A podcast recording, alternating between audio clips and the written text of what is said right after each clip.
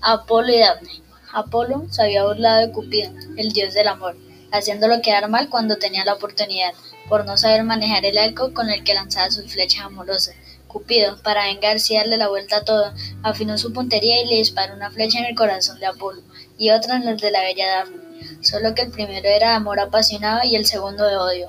Después de eso, Apolo buscaba casarse con la bella Dafne, pero ella lo despreciaba y le veía cara de mala gente y amargado. Pero nada de esto era verdad, todo fue por la flecha del odio hacia Daphne. Apolo todos los días que la veía hacía aparecer una bella rosa que se la daba a Daphne, y ella la pisoteaba con mucho odio. Así pasaron tres años, Apolo buscando el amor de Daphne hasta que se había por vencido y se suicidó. Y ahí Daphne lo vio en el río, muerto, ahogado, y se dio cuenta que de verdad alguien sí lo amaba.